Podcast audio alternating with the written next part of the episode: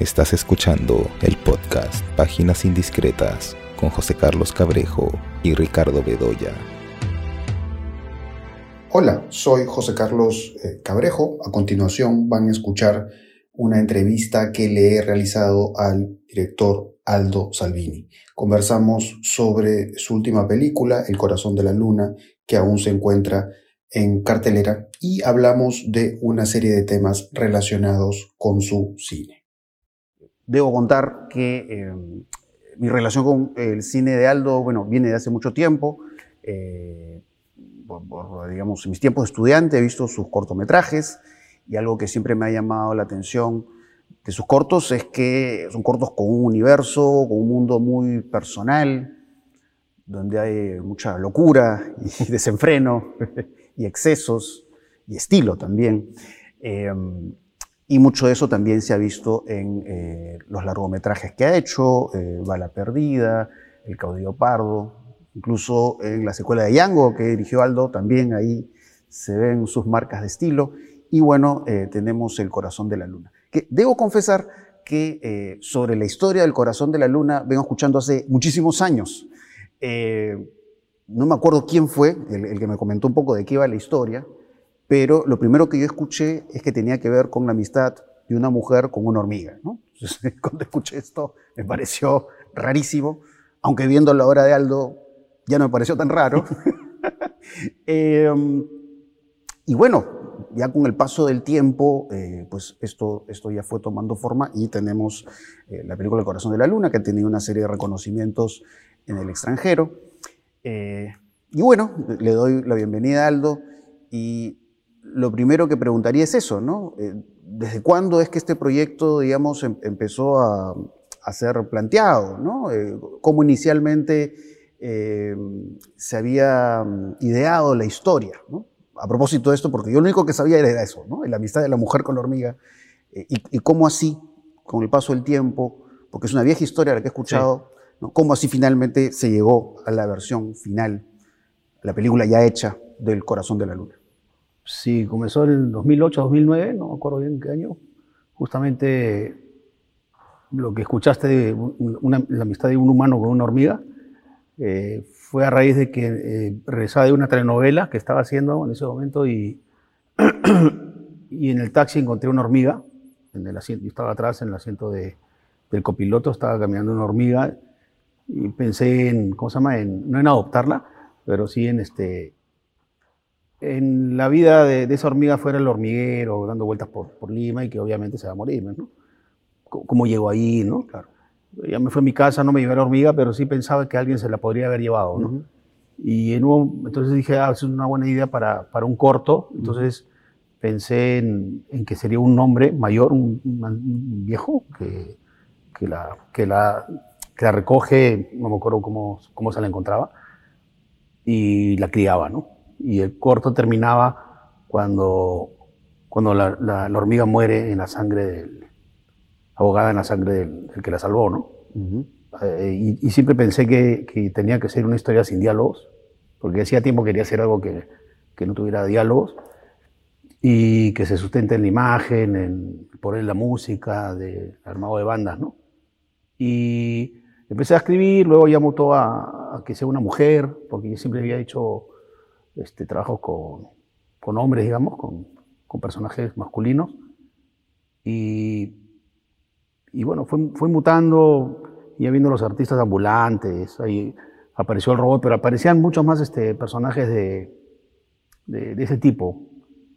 Eran varios, incluso los había dibujado, todo pensando en que, que se formaba alguna especie de tropa de, de, estos tipos medio raros que dentro de la imaginación de la mujer lo veía como como seres fantásticos y al final, en otro de los finales que yo tenía era que esta mujer se iba, lo seguía y se metía por un espiral de, de, viento y de, y de, bruma y se perdía por este sitio y ahí terminaba, ¿no?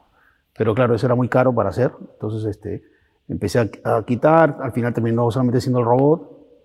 Eh, en ese momento la historia se llama Perro Negro, por la canción de Led Zeppelin, y porque en la misma novela que yo estaba grabando, al bajar de un taxi, encontré una perra negra muerta eh, con una bolsa en la cabeza. Yo siempre la veía por ahí a la perra, pero el día que llegué estaba muerta, parece que la hubieran asfixiado, no sé.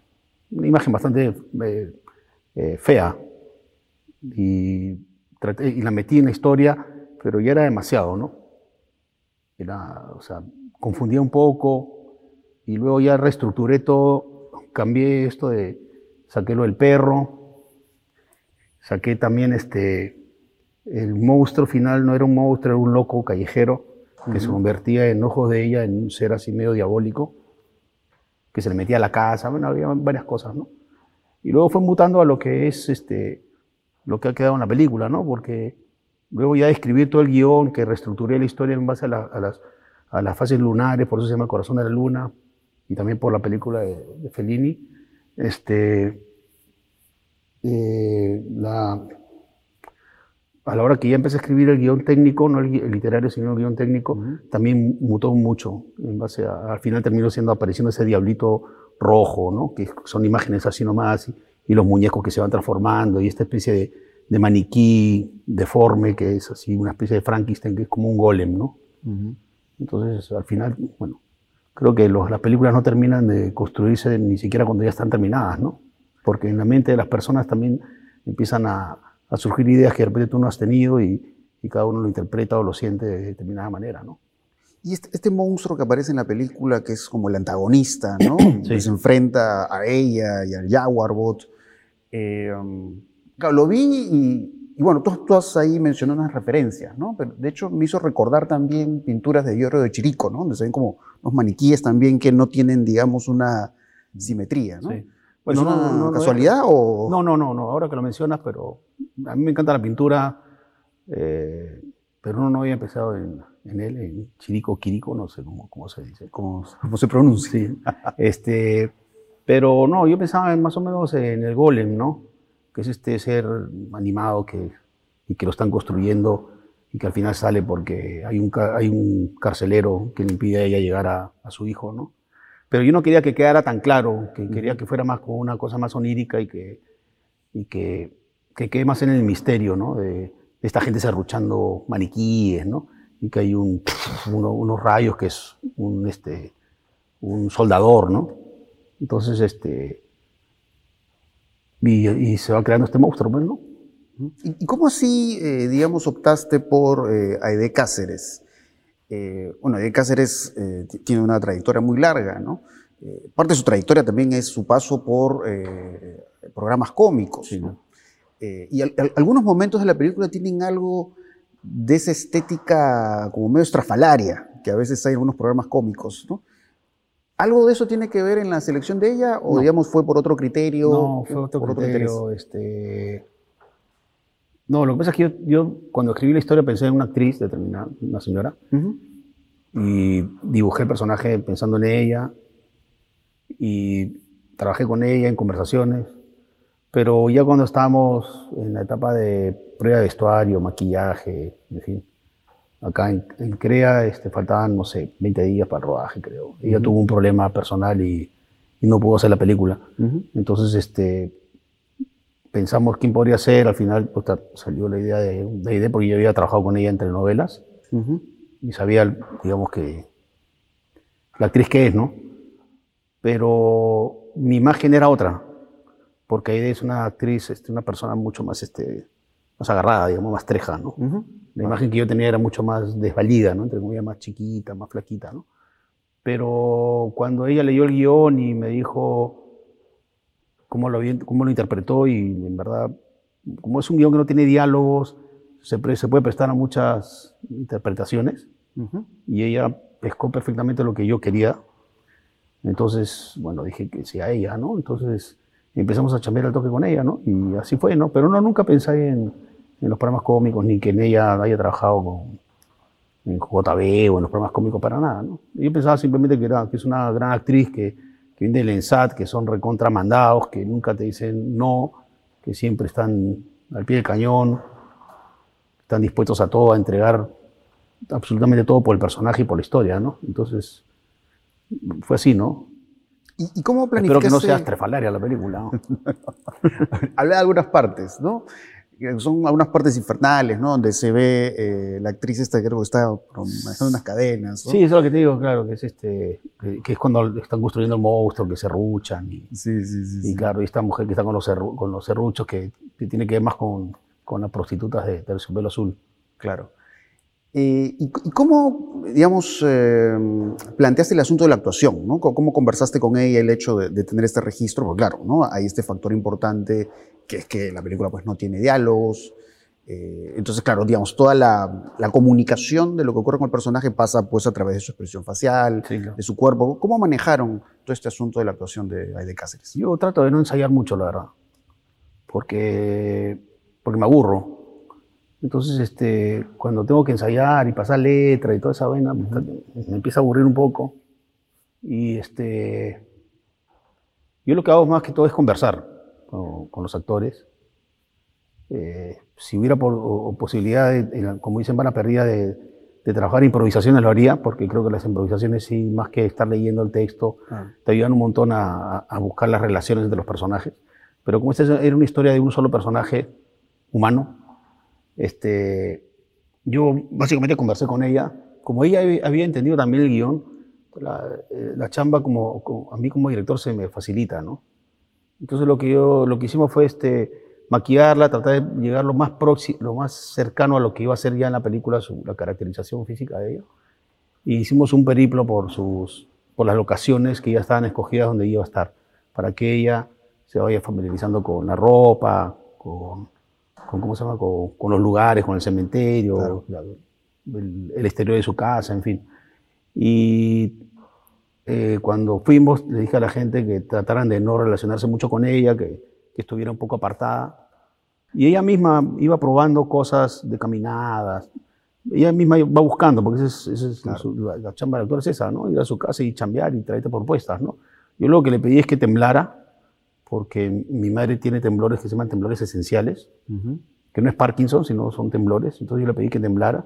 Y después todo lo demás es una, una construcción de ella, la, la- la manera de caminar, es una mujer que, que carga costales, entonces es jorobada, en fin, tiene varias cosas que eso es, es de ella. La parte gutural también, que después en pos yo al, al, al postproductor de sonido le, quité, le pedí que le quite un poco las, las guturalidades en algunas partes, porque ya eran como que mucho, para ir limpiándola y que solamente queden los momentos que deberían de estar, ¿no? Pero es una chamba, uno creo que tiene que dar libertad al actor y, y también al equipo técnico, pero hasta ciertos límites, ¿no? Claro, O sea, para que puedan, obviamente si no la haces tú solo la chamba, pues, ¿no? claro, Para claro. que ellos puedan este, aportar, ¿no? La idea es que aporten para que pueda crecer esto más, ¿no? Claro. Eh, tenía una pregunta también con respecto a los filtros de color, ¿no? Porque eh, vi la película y automáticamente eh, me acordé de algunos cortos tuyos, ¿no? La misma carne, la misma sangre, ¿no? Mm. Eh, pero claro, también, eh, digamos, me hizo acordar eh, películas que he visto, ¿no? Los Yalos de Mario Baba, por ejemplo, ¿no? Eh, eh, Mario Baba, digamos, ahí es un referente, digamos, en- claro, me en, tu estilo visual. Sí, me encanta Baba, este, me encanta el Yalo. Y este, bueno, no todos, ¿no? Hay una, una cada porquería. Este, sí, yo antes iba a los cines a ver Yalos y me salía, ¿no? Una hueá horrible. ¿no? Ya. Pero este, no, Baba es otra cosa, ¿no? Es, yo creo lo, lo que pasa es que como ese Yalo, terror, entonces como que no está dentro de los grandes Claro. del cine italiano, lo cual me parece injusto, ¿no? Pero Sí. un tipo que, que creó unas cosas que, que tú ves en el cine actual y, o sea, Guillermo del Toro no sería Guillermo del Toro si no existiera el Yalo, ¿no? O sea, esos colores fucsias, todo eso es, y es Baba y si no fuera por Baba, el mismo Argento no sería Argento y así, Sí. y así, ¿no? El mismo Brian de Palma, ¿no? Con, con este, El fantasma en el, para- de- el paraíso y otro, otros Yalos y, y se van retroalimentando entre estos directores italianos y, y- y- ¿cómo se llama? Y, gringos, ¿no? Por, Claro. Jessica Harper está en El Fantasma y después aparece en, en, ¿cómo se llama? En Suspiria, ¿no? Entonces es como toda una retroalimentación, pero es, es un género que, que influye mucho, creo. Ha influido mucho Sí. muchos directores y... y, bueno, Sí, no- pues. Caso curioso el de Baba, ¿no? Porque por un lado es la influencia fuerte que tienen directores posteriores como Dario Argento, Sí. pero por otro lado la influencia en Brian De Palma. Sí, claro. eh, Alien un- también, tú ves este... El planeta de los vampiros. Sí, Y claro. ves que Alien le ha sacado cosas ahí, ¿no? Sí, claro, hay, varias, hay varios directores que, que se han nutrido de, Sí. del Yalo, ¿no? Claro. lo que pasa es que de repente uno puede ver y, y de, y repente ya a nivel, te pones estricto a nivel de historia, hay algunas cosas que uno puede decir, bueno, Claro. pero visualmente es una, cosa, una, es una locura, ¿no? O sea, Causé mujeres por un asesino, ¿no? es- que es ahí el es- referente de, digamos, me encanta esa película. trabajo, los colores. No, me encanta esa película. Sí. Eh, digamos, eh, más allá de este uso de, de los colores en la luz, ¿no? que, es, que es, digamos, parte de, de lo que se puede encontrar en tu obra, eh, digamos, eh, eh, eh, ¿cómo conceptualizaste este uso de los filtros de color en el corazón de la luna? ¿no? Digamos, para ti, digamos, eh, digamos, ¿qué cosa es lo que estos colores quieren expresar del personaje o en todo caso de la ciudad?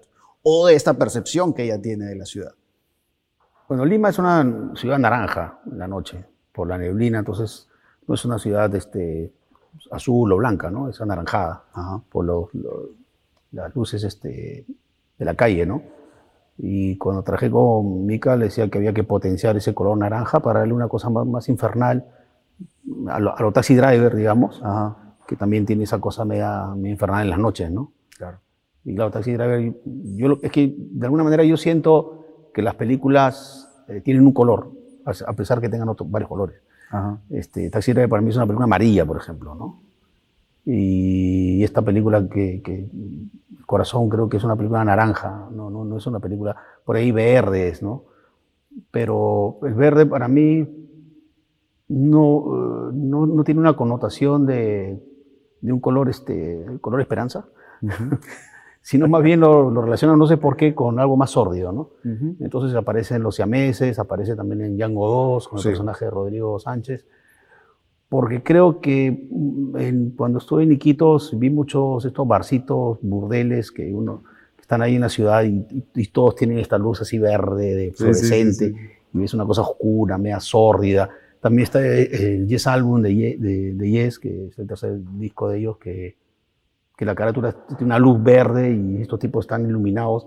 Es una cosa media rara porque sale una, más sale una cabeza de un maniquí flotando ahí. Ajá. Entonces, este, esta imagen, por ejemplo, se, se te quedan y de alguna manera aparecen, ¿no? O sea, van a aparecer, ¿no? Entonces, este, no le, no, no trato, en esta película no traté de buscarle un significado a los colores, como en Bala Perdida, que sí, el verde era el, padre- el color del padre, de, este, el, el azul era el color de- del personaje de Charlie, que es el personaje de Aristóteles, el morado de Pamela, de- y así, ¿no? Y, el único que no tiene colores es el personaje principal, porque no, no es un- una persona que se deja influenciar por todos. Cada vez que estaba con alguien, los colores cambiaban en función de con quién estaba, ¿no? Pero acá no, acá era, como te digo, más o menos así un poco eh, libre, digamos. Y ya con, trabajando con, con Micaela ya me mostraba qué te parece esto y ya buscábamos un color determinado, ¿no? Claro. Hay una historia que yo escuché hace mucho tiempo, ¿no? Eh, No me acuerdo quién me la contó, pero la historia es esta, ¿no? Que alguien vio tus cortos, estoy, estoy hablando de una anécdota de hace, creo que ya ni siquiera años, décadas, ¿no? alguien vio tus cortos y creo que te dijo, oye, este, tu cine se parece al de Alejandro Jodorowsky. Y la historia es que tú dijiste, no he visto las películas de No, no Jodorowsky. había visto a Jodorowsky. Y, y a raíz Y de ahí eso lo vi. Ahí lo vi. Sí, claro, no, no había visto a Jodorowsky y pues, dije, la tengo que verlo. Entonces este, vi, lo primero que vi fue La Santa Sangre. Y dije, puta madre, sí. Tú ya te das cuenta que no hay nada, no hay nada nuevo bajo el sol, ¿no? O sea, puta Claro. madre.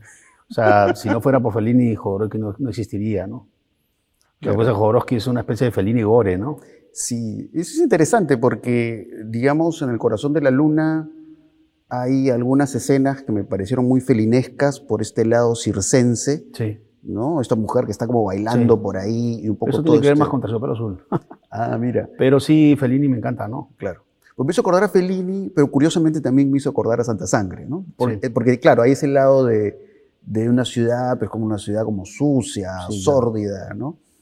Eh, y claro, ¿no? digamos, en el caso de tu cine se pueden hacer conexiones con Jodorowsky, como de repente Freaks, de, de Todd Browning. Sí, claro, Y así, me encanta también. ¿no?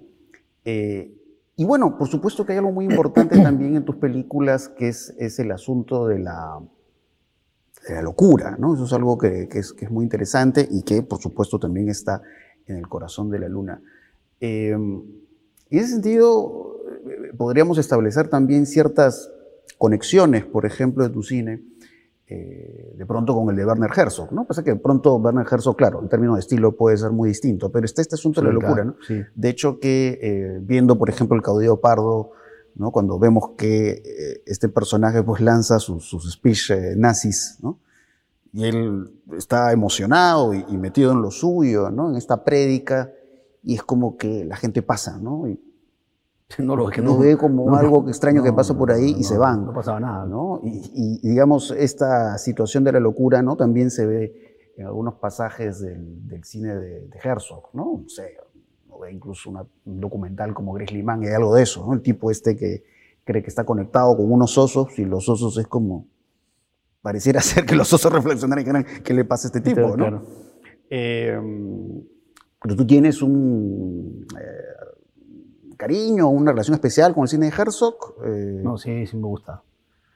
Sí, sí este, Aguirre me, me- me encanta, excepto un par de planos por ahí de, de un tío tocando este, un bueno que de, de este siglo, del siglo pasado, digamos. Esa hueá me, como que te dices, puta, estos gringos carajo vienen acá a hacer de, de- de la conquista y te ponen un bueno del 1900 no sé qué año, ¿no? Tiene- puta, a la mierda.